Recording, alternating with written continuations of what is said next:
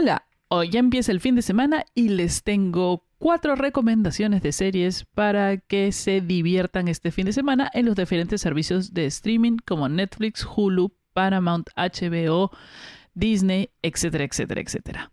Empezamos.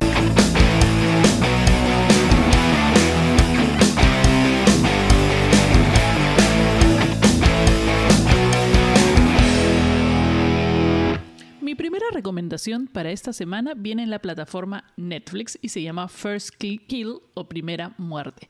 Esta serie es una especie de, digamos, Romeo y Julieta mezclado con Buffy la Cazavampiros. Miren, si ustedes son un poco quejillosos con los gráficos de computadora y ese tipo de cosas, no les recomiendo que vean esta serie. Es interesante, es entretenida, tiene una de las actrices principales, es como súper conocida y es Elizabeth Mitchell. Ella hace de la mamá de una de las protagonistas.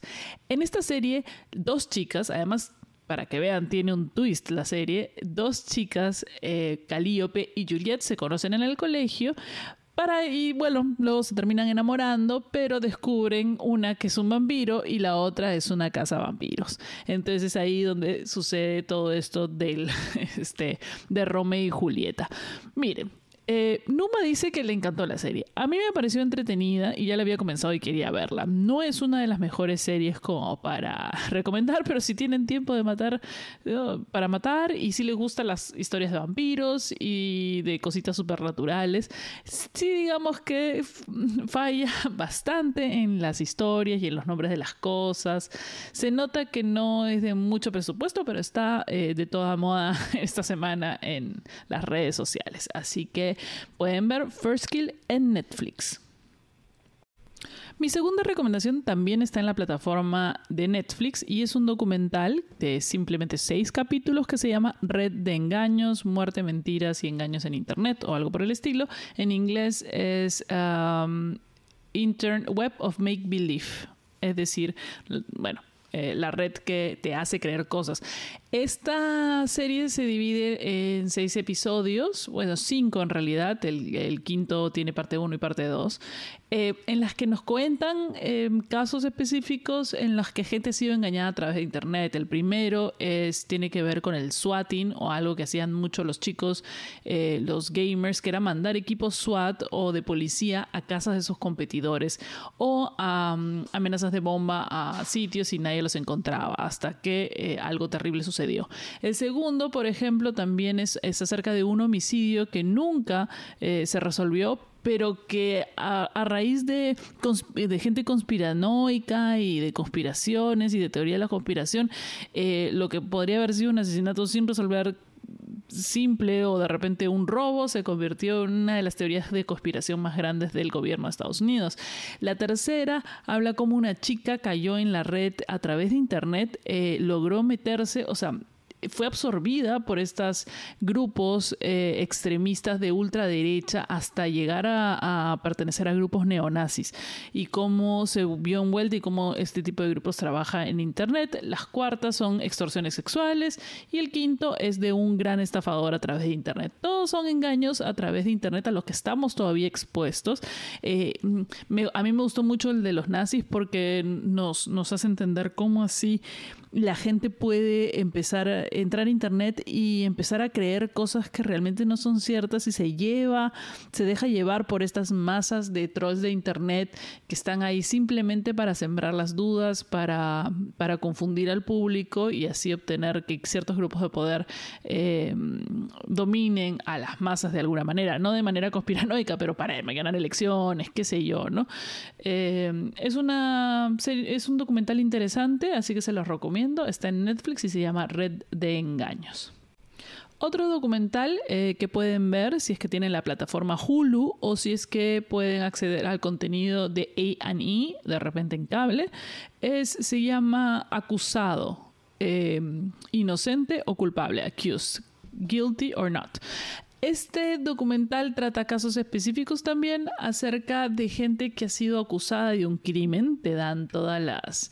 En realidad tira un poquito más para el lado de la inocencia, pero, pero te da las pruebas, cómo, cómo pasó el juicio, qué pruebas hubo, cómo así la acusaron, por qué no la acusaron, qué pruebas no tenían, etcétera, etcétera.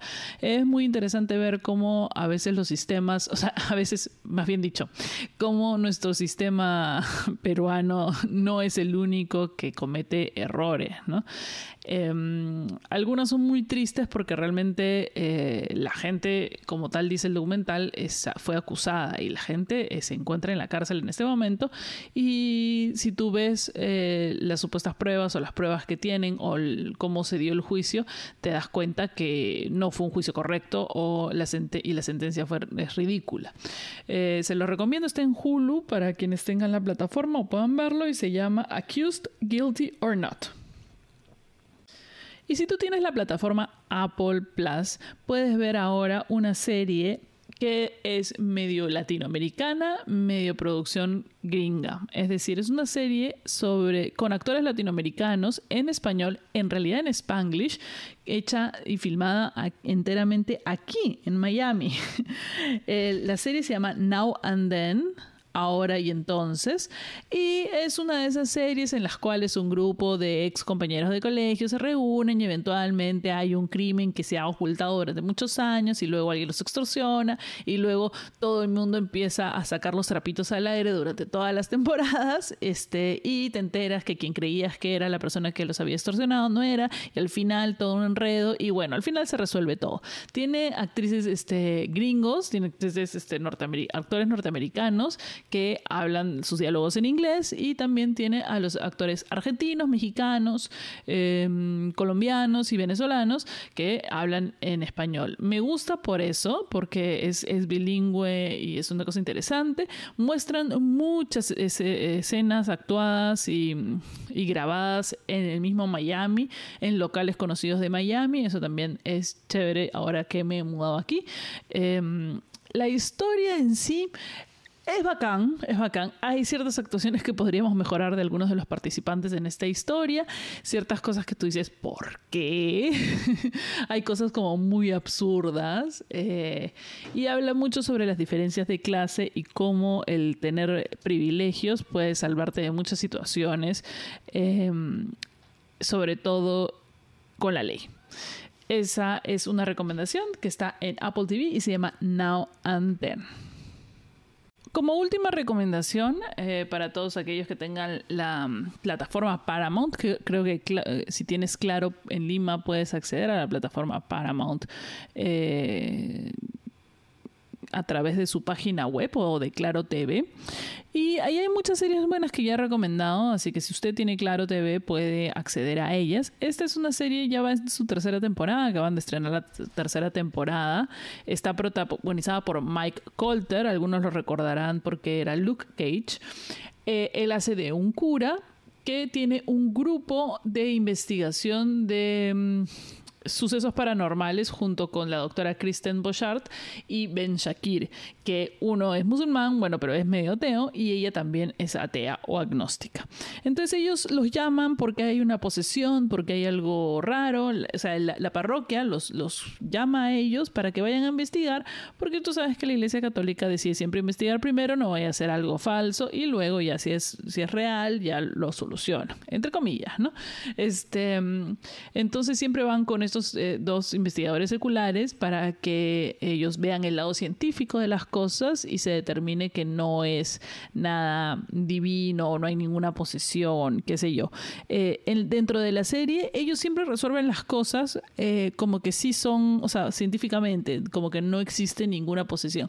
Pero en el universo de la serie hay un par de personajes que ya van a ver más adelante, en los cuales están amarrados con el demonio. Es decir, dentro del universo de esta serie sí existe el demonio, sí existe Satanás y quiere luchar contra la Iglesia Católica. Y David Acosta es el cura que va a luchar contra este demonio eventualmente. Igual siempre te dejan esa sensación de que sí o que no, ¿no? Yo soy atea, así que no lo creo, pero me entretiene mucho la serie porque es una serie que tiene humor, una serie este interesante y las actuaciones son muy buenas. Katia Harvers, que hace de la protagonista, de la autora Kristen Pochard, eh, eh, nunca la había visto antes en otra, en otra serie, pero me gusta, me encanta. Y bueno, Michael, Mike Coulter, Luke Cage, que es uno, está haciendo de David Acosta básicamente el cura más guapo que he visto en la vida. Eh, así que los dejo con esta última recomendación y nos vemos la siguiente semana en con otras cinco recomendaciones de series.